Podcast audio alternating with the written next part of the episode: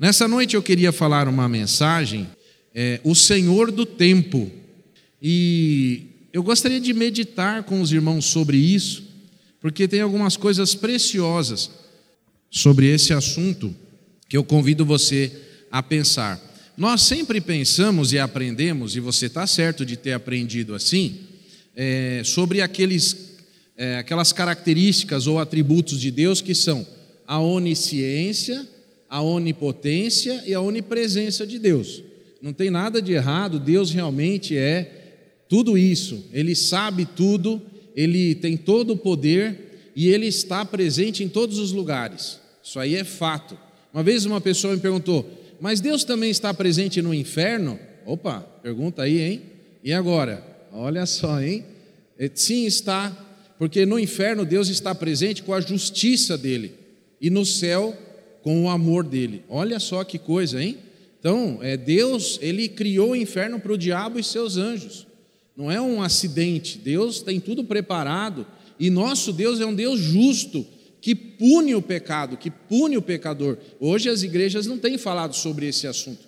É só assim, Deus é, é um Deus bonzinho e dá presentes para todo mundo e se esquecem que esse mesmo Deus justo do jeito que ele é, ele pagou o preço do pecado em si mesmo, mandando o seu próprio filho morrer na cruz. Então nós temos que saber que Deus é justo, e esse atributo, essa é, forma de Deus agir, é uma, é, também faz parte do Evangelho, que muita gente não entende o Evangelho porque a gente começa errado, a gente não começa contando que Deus odeia o pecado e que o pecador, se não se arrepender, vai para o inferno. Essa parte também faz parte do evangelho. Mas nessa noite eu queria conversar um pouquinho sobre um atributo de Deus que não é falado. Eu mesmo nunca ouvi falar, já estudei teologia, nunca ninguém falou sobre isso comigo. Esse atributo de Deus, porque Ele é o Senhor do tempo. Só Ele manda nisso. E eu queria então pedir que você acompanhasse em alguns momentos este assunto. A Bíblia começa com a palavra princípio, no princípio. Então a Bíblia, ela apresenta em Gênesis 1:1 a questão do tempo. É como se Deus tivesse feito o momento, o tempo, para que nele pudesse fazer as coisas. Essa ideia é verdadeira. Só que a palavra princípio, eu já disse aqui, tem um duplo significado.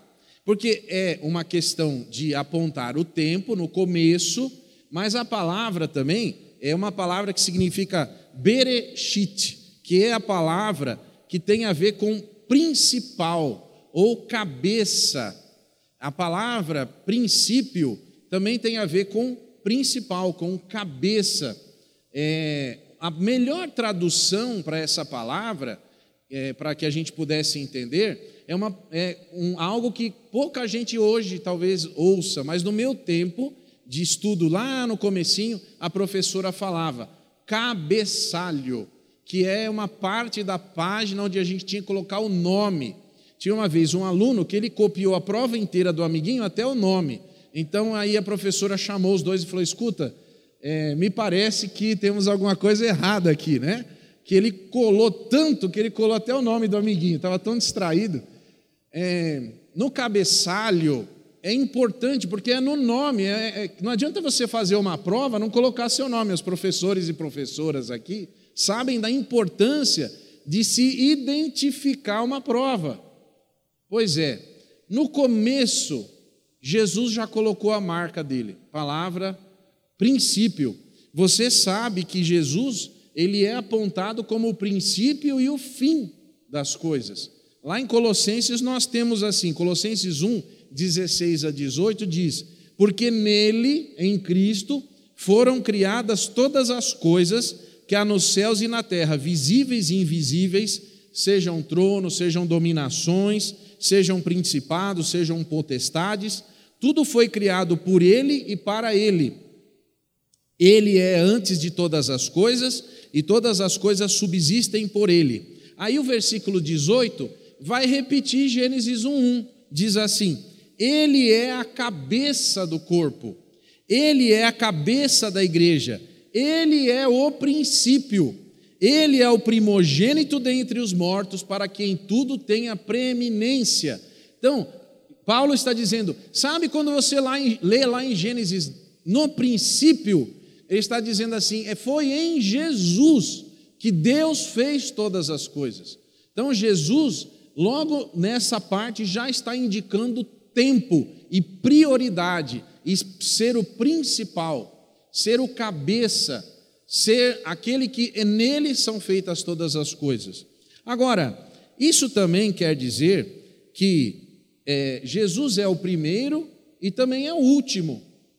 A Bíblia diz em Isaías capítulo 48, 12: Dá-me ouvidos, ó Jacó, e tu, ó Israel, a quem chamei, eu sou o mesmo. Eu sou o primeiro e também o último. Lá em Isaías já está escrito isso. E também nós temos em João 1, de 1 a 3, no princípio era o Verbo, o Verbo estava com Deus e o Verbo era Deus. Ele estava no princípio com Deus. Todas as coisas foram feitas por ele, e sem ele nada do que foi feito se fez. Então, aqui, mais uma vez, a Bíblia uh, nos fala sobre isso. Mas eu quero falar hoje sobre tempo. Palavra tempo. E a palavra tempo no hebraico, ela tem um significado muito interessante. Eu queria que você prestasse muita atenção nisso para entender aonde a gente vai chegar. A palavra no hebraico que fala sobre tempo é a mesma palavra que fala mão, braço, força, monumento e, em especial, quero destacar essa, o eixo de uma roda. Você sabe que toda roda de carro é presa em algum lugar, num eixo. Então, o movimento da roda está preso a um eixo. E essa ideia é a ideia de tempo, que Deus domina o tempo e a mão do Senhor, o braço do Senhor, a ação do Senhor é através do tempo. E eu gostaria de ler alguns versículos para esclarecer ou para trazer melhor essa ideia do que eu estou dizendo aqui. Só lembrando que a mão é a parte que nós temos no nosso corpo que a gente usa para mexer nas coisas, para manipular, para trabalho. Então, essa é a ideia aqui. Eu quero ler em 1 Crônicas 29, 12. É o primeiro texto que eu quero usar essa ideia de tempo e de mão. Diz assim: E riquezas e glória vêm de diante de ti, e tu dominas sobre tudo, e na tua mão, ou a gente poderia dizer, no tempo de Deus, porque a mão de Deus é o tempo de Deus, é e no teu tempo e naquilo que o Senhor, desde o princípio, manipula ou age ou opera ou trabalha na mão de Deus ao engrandecer e dar força a tudo. No eixo da existência, no eixo do tempo, está Deus controlando as coisas. A primeira coisa que você tem que se lembrar é que na sua vida, nada acontece por acidente. E nós nos esquecemos disso. Mas como nós nos esquecemos? Talvez eu vou falar isso hoje aqui e amanhã, até o meio-dia, você já esqueceu. Você já vai estar reclamando de novo, falando: ah, não é possível. Aonde que está Deus? E eu vou repetir: Deus cuida de você e Deus permite que você passe por circunstâncias, porque no tempo ele estará agindo com você. Eu quero dizer um outro texto aqui, mostrar, Isaías 59, 1. A palavra de Deus diz assim: Eis que a mão do Senhor não está encolhida. Eu vou mudar a palavra. Eis que o tempo de ação de Deus não está encolhido. O tempo de Deus agir não está parado. A Bíblia vai dizer: para que não possa salvar, nem agravar do seu ouvido, para que não possa ouvir. E mais um versículo, é, Salmo 10, 12. Estou usando esses textos porque estamos falando sobre uma palavra hebraica. Salmo 10, 12. Levanta-te, Senhor, ó Deus, e levanta a tua mão. Não te esqueças dos humildes. Aqui poderia ser traduzido assim: e levanta o yad, que é o tempo. E levanta, mexe com o eixo das coisas e age naquilo que eu estou te pedindo. Mexe na tua obra, faz a tua ação dentro do tempo. E o tempo ao que eu me refiro não é o clima, tá bom? É o tempo do relógio. É... Agora, no grego, nós temos duas palavras principais para o tempo que você já conhece, porque você já ouviu alguém falando disso daqui. Primeira palavra é cronos. Esse é o tempo, que é o tempo que a gente conta no relógio. É aquele tempo que pode ser medido. Então, se eu saísse daqui deste púlpito fosse até a porta, então eu vou levar um tempo para fazer isso. E você pode medir esse tempo. Agora, existe uma outra palavra, que todo mundo conhece também, que eu não vou perguntar aqui porque você conhece, que é kairos. Kairos é um tempo que é medido, mas não pela gente, é o tempo de Deus, é o tempo da ação de Deus. E eu queria que você lembrasse algumas coisas. É, você se lembra que tem um versículo que fala assim: na plenitude dos tempos. Jesus nasceu na plenitude dos tempos. Então é assim, no tempo de Deus. Não foi um tempo medido pelos homens, mas foi um tempo medido por Deus. Agora, você se lembra que Deus é um Deus da eternidade? Quando Deus falou com Moisés, ele falou assim: Eu era Deus e não sou mais? Foi isso que ele falou? Ou eu estou trabalhando para ser Deus? Foi isso que ele disse? Não, ele disse assim: Eu sou. Eu sou. Deus não melhora. Deus é perfeito. Deus não aprende. Deus já sabe. Deus é. Se alguém perguntar para você assim, você acredita que Deus existe? Você fala, não, eu não acredito que Deus existe. Fala, ah, ah, mas como que você é crente e não acredita que Deus existe? Eu não acredito que Deus existe, eu acredito que Ele é. Ele não existe, ele é. Existência é uma coisa que começa e termina. Ele para sempre é. Ele não veio a existir. Não faz parte desse verbo existir. Ele faz parte do verbo ser. Ele é. Por isso nós não cremos num Deus que existe. Nós cremos num Deus que é. Para sempre é. Então isso quer dizer que Deus ele não vive no nosso tempo, ele vive no, na eternidade. É difícil para a gente explicar para uma criança essa questão de eternidade, porque ele fala assim: mas não teve um momento que Deus nasceu? Não teve um tempo que Deus começou a existir?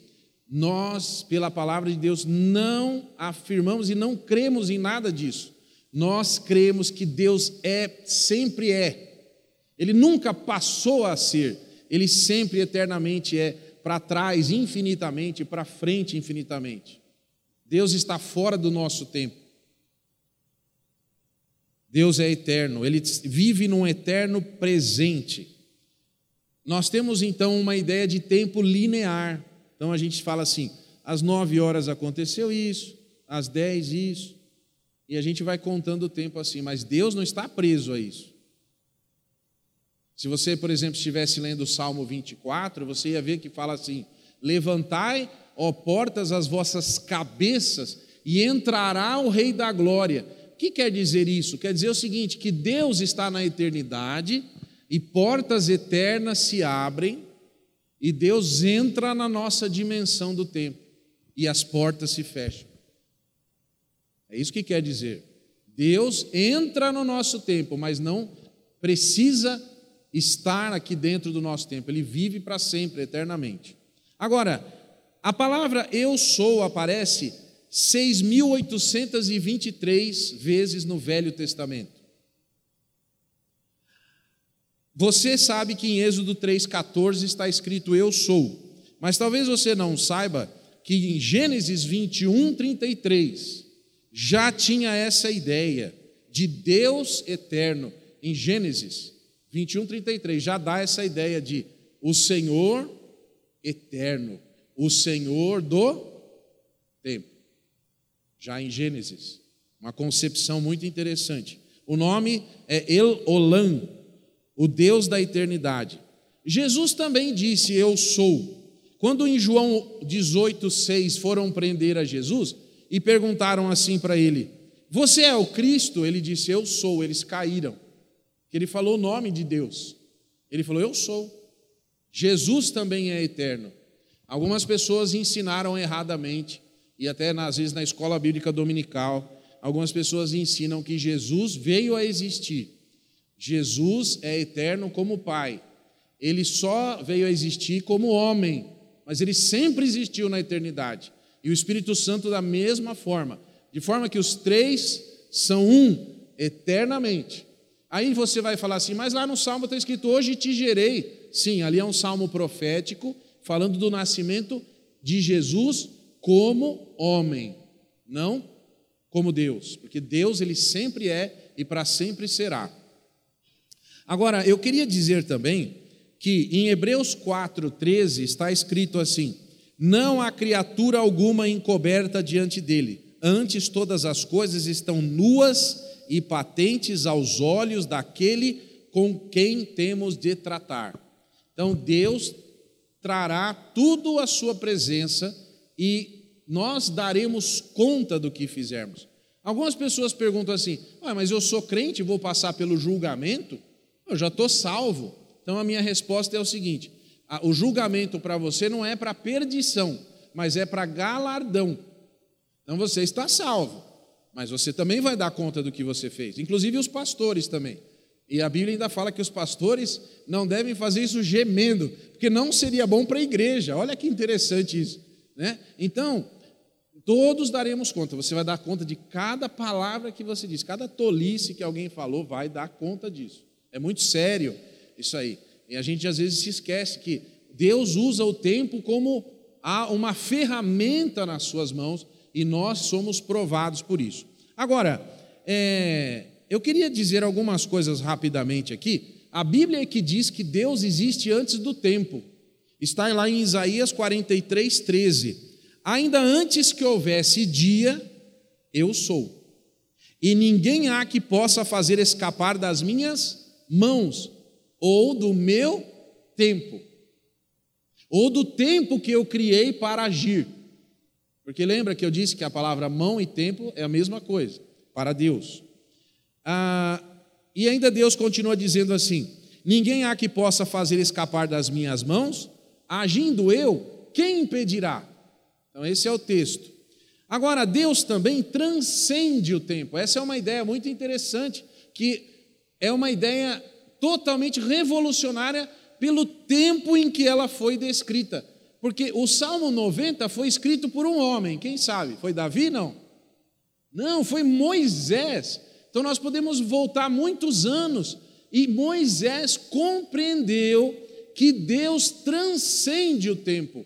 Olha que visão que Moisés teve de Deus aqui. Ele vai dizer lá, como nós lemos no versículo 4, porque mil anos são aos teus olhos como o dia de ontem que passou e como a vigília da noite. Salmo 94. Deus transcende o tempo. Irmãos, Deus pode fazer coisas em um segundo que toda a humanidade em milhares de anos não pode fazer.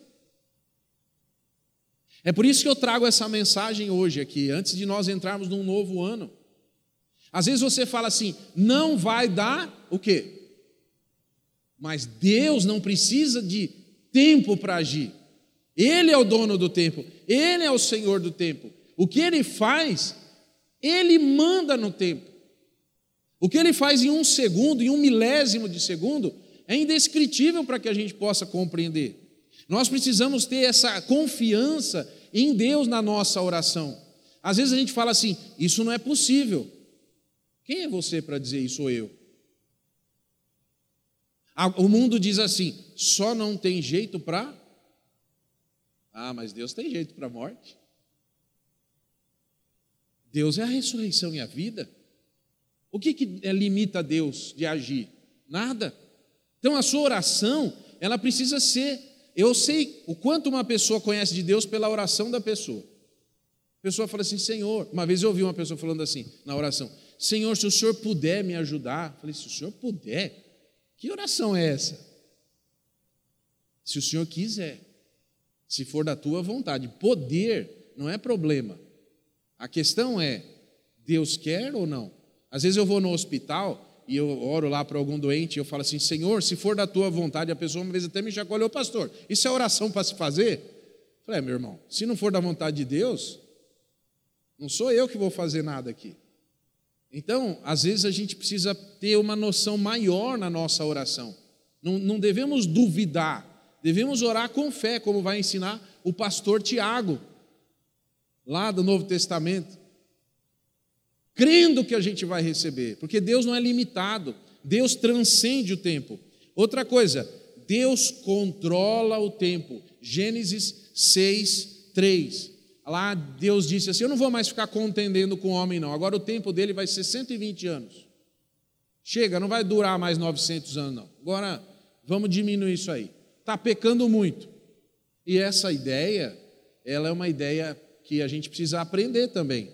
Sabe, às vezes na nossa vida as coisas são encurtadas, ou Deus tira de nós a possibilidade do tempo, porque nós estamos fazendo coisas que desagradam a Deus. Quer ver um exemplo? Lá, não diz no Velho Testamento assim: honra teu pai e tua mãe para que te vá bem, e aí tem uma questão de tempo, e vivas muito tempo sobre a terra. Olha aí. Quer dizer, Deus controla o tempo. A gente às vezes tem uma noção errada. Não sou eu que controlo o tempo. Por isso você deve dormir melhor a partir de hoje. Deus mandou dormir, durma. Teve até um pastor uma vez que falou: que a Bíblia fala que Deus trabalha enquanto a gente dorme, então durma mais. Tem gente que não dorme, que quer colocar a carga que Deus tem que fazer nas costas e não consegue. Confie no Senhor. Durma, durma o sono dos justos. Entregue o seu caminho ao Senhor e durma. Acorde bem na outra manhã para trabalhar para o Senhor. Deus controla o tempo. Deus é o Senhor do tempo, Salmo 74, 16. Teu é o dia, tu é a noite, tu preparaste a luz e o sol. Deus controla o tempo da nossa vida. Em Deuteronômio 30, 20 está escrito assim: Amando ao Senhor teu Deus, dando ouvidos à sua voz e achegando-te a Ele, pois Ele é a tua vida e o prolongamento dos teus dias. Eu estou lendo em Deuteronômio 30, 20 para que fiques na terra que o Senhor Deus jurou aos teus pais, Abraão, Isaque e Jacó, que lhes haveria de dar. Então, Deus controla o tempo da nossa vida. Se você precisa de mais tempo, ore a Deus. Mas confie nele. Agora, Deus também muda os tempos. Em Salmo 104, 29 está escrito assim: Escondes o teu rosto e ficam perturbados. Se lhes tiras o fôlego, morrem e voltam para o seu pó. Daniel 2, 21. Ele muda os tempos e as estações, ele remove os reis, estabelece os reis, ele dá sabedoria aos sábios e conhecimento aos entendidos. Agora, rapidamente, quero dar dois exemplos que Deus mudou o tempo. Você se lembra de Josué que orou e o sol parou? Isso está lá em Josué 10, de 13 e 14. Josué orou e o sol parou. Tinha até um hino antigo que ninguém conhece mais aqui. E às vezes você precisa de mais tempo, ore e fala: Senhor, eu preciso de mais tempo. E Deus vai parar as coisas. É um segredo que eu não sabia. Quando eu estava lá no Redentor e aqui, eu até conversei com alguns pastores. Falei: não sei o que aconteceu com a minha agenda, que meu dia está tendo 48 horas. Que Deus abençoou mesmo. Foi assim impressionante. Outro exemplo, segundo Reis 20, 10. Você se lembra quando Ezequias, ele recebeu uma notícia que iria morrer, e aí o Isaías teve que voltar lá e falar assim: Olha, eu ouvi a oração dele.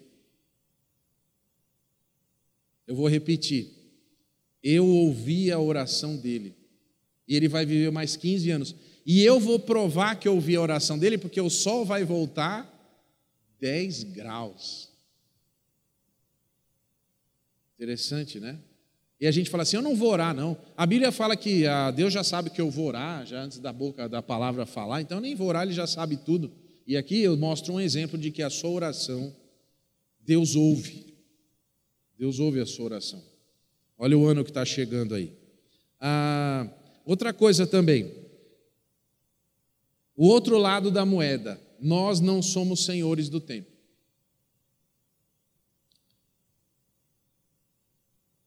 Nós não mandamos em Deus. Lá em Eclesiastes 3, de 1 a 8, vai falar sobre o tempo humano: tempo de juntar pedras, tempo de remover, tempo de guerra, tempo de paz, tempo de viver, tempo de morrer, e assim, e assim o texto prossegue lá. Agora, uma outra coisa que eu queria falar sobre o tempo é que em Apocalipse 13, 8, diz que Jesus morreu antes do tempo. Como assim antes do tempo? Antes de existir o tempo. A Bíblia diz assim: que o cordeiro que foi morto desde a fundação do mundo, quer dizer, ele foi morto antes de morrer. Ah, mas que negócio é esse? Pois é, é porque para Deus o conceito de tempo é diferente do que para nós.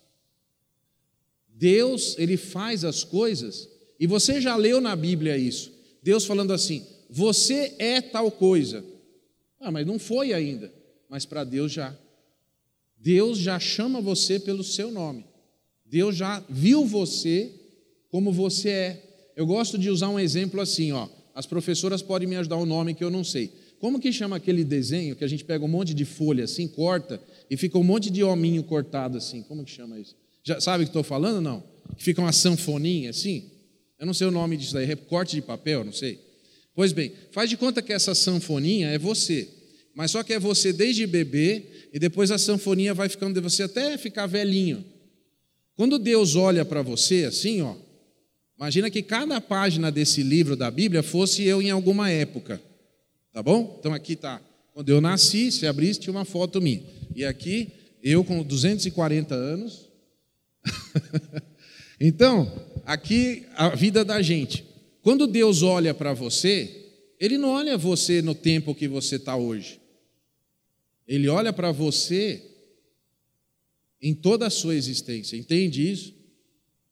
Por isso que Deus, Ele responde às nossas orações olhando para você desde o dia que você nasceu até o dia que você vai morrer. Se você orasse entendendo isso, se você falasse assim, Senhor, o Senhor está demorando, mas Deus não demora, porque Deus ele conhece você, ele conhece a sua história toda, ele entende você e quando ele responde para você, ele responde coisas que você ainda não sabe. Fala, não é possível, eu não estou entendendo, porque Deus ele responde para você assim, ó. Ele olha para Israel e fala assim: Israel, você vai ser um povo, ou é um povo poderoso. Israel fala: Não sou.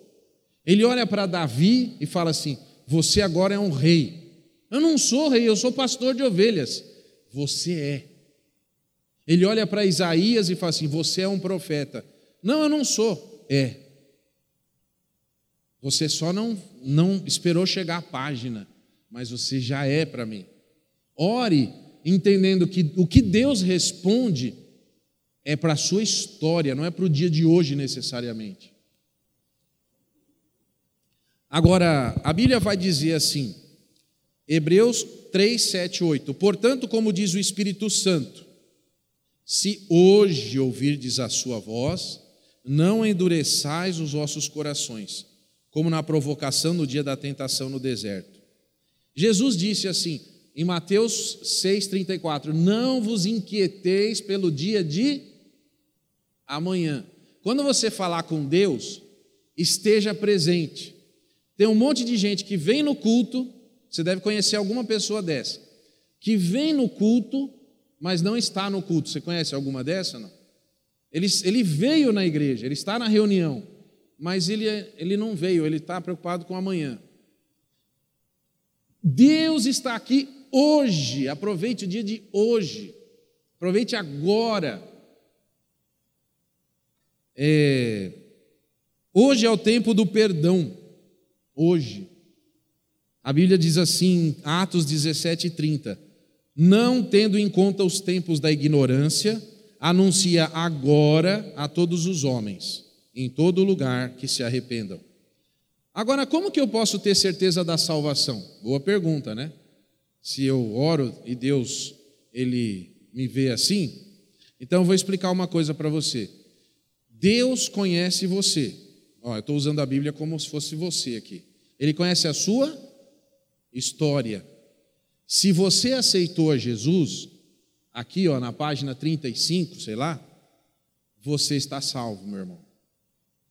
Ah, mas e as, e as coisas que eu vou fazer aqui na frente?